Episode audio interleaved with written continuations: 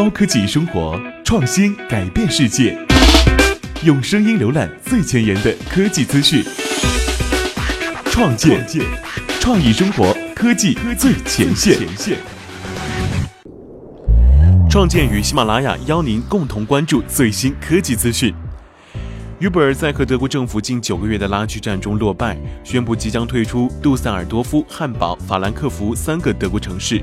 原因是德国法庭裁定 Uber 司机必须出示商业出租车司机的证书。Uber 和德国之间的争夺战堪称反反复复。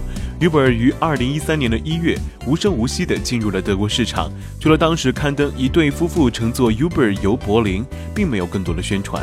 但在 Uber 逐渐在德国流行的几个月之后，柏林政府在八月颁布了禁令，禁止 Uber Black 豪华轿车服务以及 Uber POP 拼车服务。但四天后，柏林政府又暂停禁令，允许 Uber 在柏林开展业务。这似乎对于 Uber 有利。然而一个月之后，法兰克福法庭宣布禁止 Uber，因为其雇佣了没有出租车运营牌照的司机开展服务，以及要封杀 Uber 在整个德国的业务。随后，Uber 勉强同意支付在德国需要的必备许可证费用，并雇佣符合要求的司机。然而，Uber 的商业盈利模式就是建立在及时出行和对司机宽松商业驾驶执照的基础上的，因此，Uber 不得不渐渐从这三个德国主要城市撤离，并缩小在柏林和慕尼黑的业务。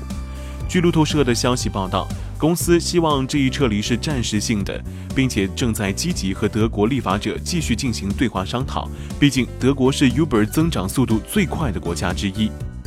库克才是传说中的叶良辰。苹果将迎来历史上最赚钱的一年哟！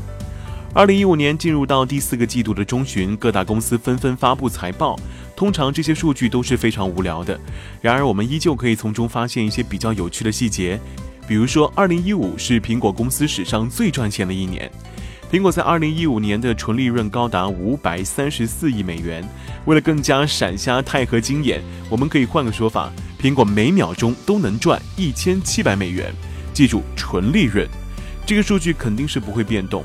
现在已经进入到年末的购物季，苹果公司谦虚表示，希望今年销量增长能和去年持平。让我们来看看去年的销量是多少钱呢？大概是七百五十亿美元。这些销售的背后当然是数据，看看你有没有给苹果做出贡献呢？